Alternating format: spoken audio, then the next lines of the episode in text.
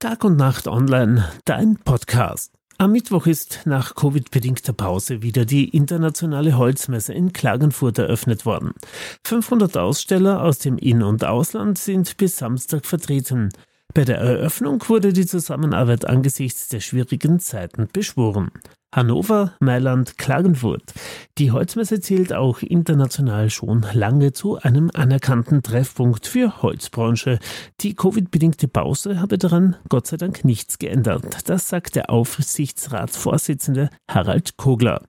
Das Gelände ist voll ausgelastet und wir können mit Stolz sagen, dass diese Fachmesse pandemiebedingt nicht kleiner geworden ist. Viele andere Messen, zum Beispiel in Italien oder Deutschland, haben nicht wieder zur einstigen Größe zurückgefunden.